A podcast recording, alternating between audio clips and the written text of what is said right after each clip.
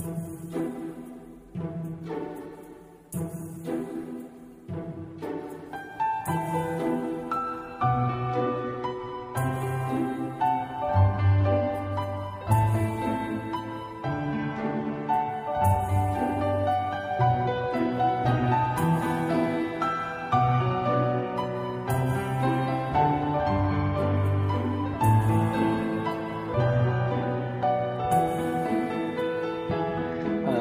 呃大家好，我是 Masa，呃，然后又到了这个时间了，呃，在开始这一期的节目之前呢，就有一个地方有有个值得吐槽的地方吧，呃，大家都知道我上一期这个那个节目就是说火锅的嘛，那个节目，然后平常大家都知道我的习惯就是一期会录两个，呃，或者说基本都是两个这个知识点儿，然后让大家来啊学习，然后在上一期呢。啊，然后我我也会把这个题目分成两个，然后让大家来方便来查看嘛。然后在上上一期，可能一些人就会发现，就是其实，呃，我把一个内容给分成了两个标题，然后就有人在吐槽我啊。然后其实我也没有偷懒了，是不是？最后那一段逼的那段内容，我其实啊也是算第二段内容了吧？啊，然后这个嗯啊。废话不多说了啊，不要吐槽我了再。然后，呃，私底下有人问我，就说，啊，你抽烟吗，马桑？然后，怎么可能呢？啊，我这么小清新，我怎么会抽烟？烟是什么东西？啊，然后，既然提到了烟这个问题，然后我就想说一下这个，啊，日本是如何对抗这个二手烟的？因为大家都知道，其实这个二手烟的危害比这个。吸进来的烟其实危害是更大一些的，啊，其实这个二手烟的危害已经人人皆知了吧？然后根据咱们中国，就是咱们天朝的这个卫生纪委，然后这个的一个数据啊，然后这个天朝烟民的人数其实是居世界的首位的，人数超过了三亿人，啊，这跟咱们天朝的这个基数人人的这个基数其实也是有很大的关系的。谁让咱们天朝人多，对吧？啊，任性。然后这个二手的烟民。啊，就是一般就是家里，比如说是父亲抽烟，然后孩子和老婆就成了二手的烟民啊。这个二手烟民们的这个无奈还有这种痛苦啊，可想而知呀。啊，一般啊，就是这个二手烟里的这个物质，还有这种有害的东西，其实是这个吸烟者吸进来这个烟的好几倍的啊。所以说，为了对抗这个二手烟，就是日本政府啊，很早就开始就是。抓重点解决这个二手烟的一个问题。那东京的东京都的这个医事会的尾崎智夫这个副会长吧，就称啊，呃，就是根据日本的这个厚生劳动省一个资料显示，就二手烟危害最大的一个地方其实是餐厅啊，然后危害第二的竟然是办公室。所以说，这种在这种情况下，就这个数据出来的情况下，然后日本就开始着着重啊，就开始对这两个地方进行干涉吧。啊，通常情况下，这个日本的办公楼全部都设有吸烟区。吸烟区这个东西，其实大家都知道，咱们天朝也是有的啊。原则上啊，办公室内是不允许吸烟的啊。但是，一些中小企业就碍于成本嘛，然后就难以设立就这种独立的。吸烟区，因为吸烟区，你，设立需要再放一个房间嘛，就有可能浪费一些钱，啊，对此呢，日本政府啊就特别建立了一个二手烟防治对策助成金，啊，啊，坦白的说，或者说简简洁的说的话，就是帮你建着，给你钱，然后你你去建，啊，就这样的东西。啊，根据规定呢，就是一些个体的商户，然后资本金你在五千万日元以下的，或者说正式雇佣人数在五十人以下的，你就可以根据具体情况，然后去申请这个资金，然后来建设吸烟区的。啊，然后当然呢，这个资金的使用过程需要步步到位的一个报告啊，就有可能你把这些钱乱用了，这是不允许的啊，也有专人来负责监督。就避免有人借建设的这个，就建设这个吸烟区的，然后来骗取建设资金，啊，然后即便如此吧，就不少需要在吸烟区做清洁工作的这些人啊，还是会受到这二手烟的危害，啊，因此呢，这个医师吧、医生啊，就会一直向政府建议，在公共场所就全面禁烟啊，就得了，就不要吸烟。啊，反正也是会有人受危害的，你别吸烟不就没事了吗？啊，如果啊有人感到在工作的时候就遭受了这种二手烟的危害啊，还可以直接你去联系啊，你去联联系政府，去联系厚生劳动省啊。然后政府就会派出相关技术人员啊，对工作环境中的二手烟雾来进行测定。如果合格了啊，你就尽量少抽；如果不合格，就直接禁啊。那在这个餐馆中，其实就啊情况就比办公室有一些复杂了，因为餐馆嘛啊，一般都是在经历了一些啊整整一天忙碌的人。啊，或者说就累的不行了，然后想吃饭啊，和同学聚一下会啊。许多人最大的快乐吧，吃货吧，就是找一家这个居酒屋，然后和一些三五个好友聚一聚，然后吃喝玩乐啊。然后烟民们嘛，就大家都可以知道，就此时啊，理所当然都要吞云吐雾啊，都要都要这样的。所以说，但是这个日趋严格的这个禁烟分烟这个制度，就让他们挺苦恼的啊。然后这个饮食业从业人员就更无奈了吧？啊，明明知道这个二手烟比较危害健康啊，就但是却希望多一些这个烟雾，因为这就意味着他们这个生意比较兴隆嘛。啊，然后近来这个日本各地的天气吧，也是比较状况频出吧，也是异常状况也是增加的，就导致一些农业生产的一些啊成本吧，然后就提升了很多，然后。啊，大家都知道这个日元也是又贬值啊，就使一些依赖进口的一些食材吧，就价格就哒哒哒就往上升啊，节节攀升这样子。所以说，此时一旦实行全面禁烟的话，啊，就可以想到这个烟民客人就势必减少了，就许多这个店铺就可能开不下去了，就关门了啊。所以说，这个现在这个。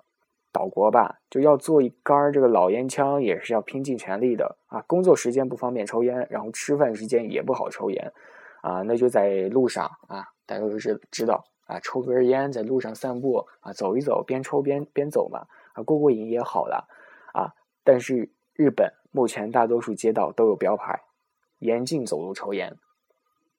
走路都不准抽烟的，非常可，或者说非常好吧，非常好，啊。所以说，在日本啊，这个经常出现很多奇葩东西的一个地区啊，这个日本的闹市区就出现了这样的一个场景啊，就大型的街道上会设有一些这种呃吸烟区啊，但是吸烟区是什么？大家都知道啊，就是在办公室那种独立的东西，然后放在了一个广场上这样的东西啊，叫吸烟区啊，吸烟点儿吧。就其中就有几几几个小小这种垃圾桶，然后大批的人就围着这个垃圾桶，然后就抽烟，然后这个场景大家看了就知道了，就周围啊云山雾雾雾绕的这个啊不知道情况的人可能会以为他们在这个啊那儿烧烤呢啊嗯，所以说也有一些比较神奇的地方嘛啊就就就这东西啊，然后在今年这个就是也就是前啊。不早吧，就是上个礼拜吧，啊，这个日本东京都的政府就已经就这个二零二零年东京奥运会期间的这个二手烟的一个对策，就听取了一些各方的意见，啊，比如说参加的有东京都的医师会啊，还有东京都的消费者团体联络中心，啊，还有日本烟草贩卖协同啊这个联合会，啊，还有日本食品服务协会等等等啊，这些团体就参加了讨论会。那目前呢，虽然说具体的限制条例还是没有出台的啊，然后但是预计吧，这个东京将为禁烟付出至少十亿日元的这个代价，啊啊，可以说这也是好的，这个代价可以加引号啊，这个十亿日元也约为五千四百万万元吧，就这么多啊，主要资金就是使用对这个外国游客聚集的这个餐饮还有酒店的一些分烟禁烟的措施上啊，在这些地方然后下基础。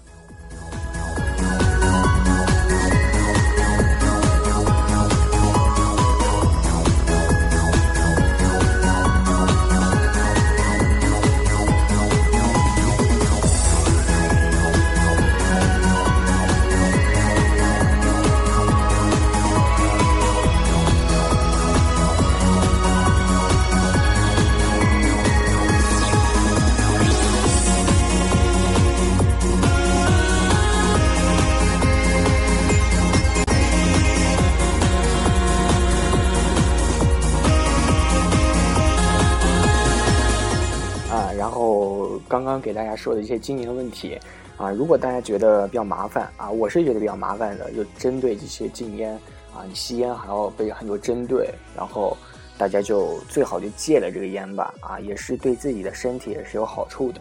啊。这个烟说到底其实啊，这个弊大于利啊，不要为了这个一时的爽快啊，然后毁了自己的身子啊，好好养肾，这个肾还有其他用处呢，真是就。都被这个烟给坏了，啊，然后说完这个烟啊，然后再说一说这个酒啊，然后不要吐槽我啊，今天啊并不是非要说这些东西的，这个啊酒啊，今天怎么把烟酒都说了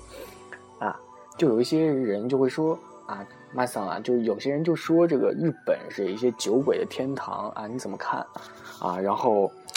我就在这里给大家说一下这个问题。这个日本啊，有一个酒精中毒这样的一个潜在的社会问题吧。就许多日本人，无论是午饭还是晚饭，就都喜欢去喝酒吧。然后一般就是以啤酒开始，然后之后是狂喝滥饮这个米酒，还有烧酒。那对于日本人来说呢，这个醉酒啊，就不是犯罪啊，也不是过失。那醉酒对他们来说，其实是一种解放。啊，这个解放怎么说呢？啊，就让我给大家一一道来。啊，然后这个酒呢，就是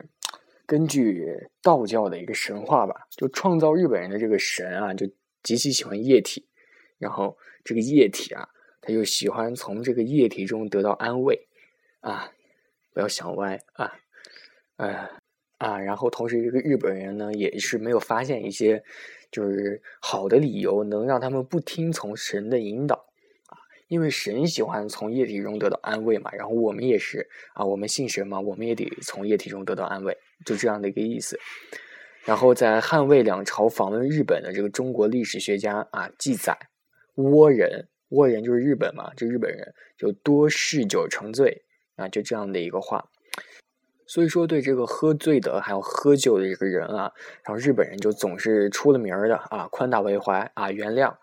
啊，这样的人可以咒骂、哭喊，然后跳舞、高声谈笑啊，或者说唱歌、打骂、说脏话，然后就，但是你也不用去顾顾及一些这个惩罚啊，甚至连这个最温和的责骂都没有啊。所以你喝醉了怎么样都可以啊。然后日本人自己也说他们的国家是这个酒鬼的天堂。那普通日日本人就认为，在别人喝醉的时候啊，最好的对策就是忍受一切啊，而不做任何事。啊，这个大家不要想歪啊！就比如说 那些事情啊，然后在日本这个酒鬼的伊甸园中嘛，就一个可以喝得像狒狒啊，而在人们心中受到尊敬，却不会因此而减损一毫一厘啊，这就是一个非常神奇的国度了。然后日本也有一个非常奇怪的风俗，就是你喝酒的时候啊，这些人普通人就可以剥去自己的神性啊，然后暴露自己的弱点，袒露心迹，然后说出最难看的秘密。啊，然后说出你心里的故事，但是不管怎样抱怨，他们总是就是因为喝酒，然后得到了完全的宽恕。就比如说咱俩啊，好朋友，然后我喝酒去了，我就我看你很不爽，然后然后我就咱俩我说请你去喝酒，大家好好好去喝酒一喝，然后你就喝，你喝的其实并没有醉了，你其实还清醒着的，然后你就故意说我喝醉了，然后我骂他，我就说早就看你不爽，然后打他一拳，然后。你说我我喝醉了，然后第二天的时候，他他他会当做什么事都没有发生啊，比较爽啊！我没有干我没有干过这种事啊，没有干过这种事真的真的真的啊！然后过去呢，也有很多这样的事情，就是谋杀者只是因为喝醉啊，而令人难以置信的又被从轻发落了，或者说被宣告无罪，然后得到宽恕。啊，所以说醉酒是一个如此不堪重负，然后如此求全责备的一个社会压力世上的这样的一个最安全的阀门吧。然后压制它可能会导致一些过强的压力，通过想啊，或者说通过其他更加意想不到的方式就宣泄出来啊，还不如就去喝酒。所以说日本政府就没有对这个喝酒的事情加以很强烈的制止，但是一些犯罪的事情是绝对不可以的啊。这个饮酒驾车啊，这些东西都是不可以的。然后有些人就会说说，如果你喝醉了，然后喝醉到了啊，你在居酒屋喝醉了，然后没有钱或者说没钱付怎么办啊，这个日本饮酒者是不用担心付账的，因为每个月这个酒吧的店主会把账单送到公司作为公司的消费，啊，然后在大公司可能会超过几百万的日元，啊，也有小俱乐部为小公司一些服务吧。这种制度有的时候会给啊店主带来麻烦，为什么呢？因为这些店主可能没钱啊，可能付不起他们店员给他带来的麻烦啊，这个就很有很大的问题了。所以说，一些这个企业吧，在招人的时候也会有一些明确的问题，就是说你是不是醉酒啊？啊，你是不是醉鬼？你是不是酒鬼？啊，但是呃，所有的人都是会诚诚实回答的，就是说我我是就是，不是就不是啊啊，所以说这样的问题其实出现的还是很少的，就是一些公司付起付不起钱的情况，啊，但是我想如果在天朝哈，哎，不知道几百家公司就倒闭了。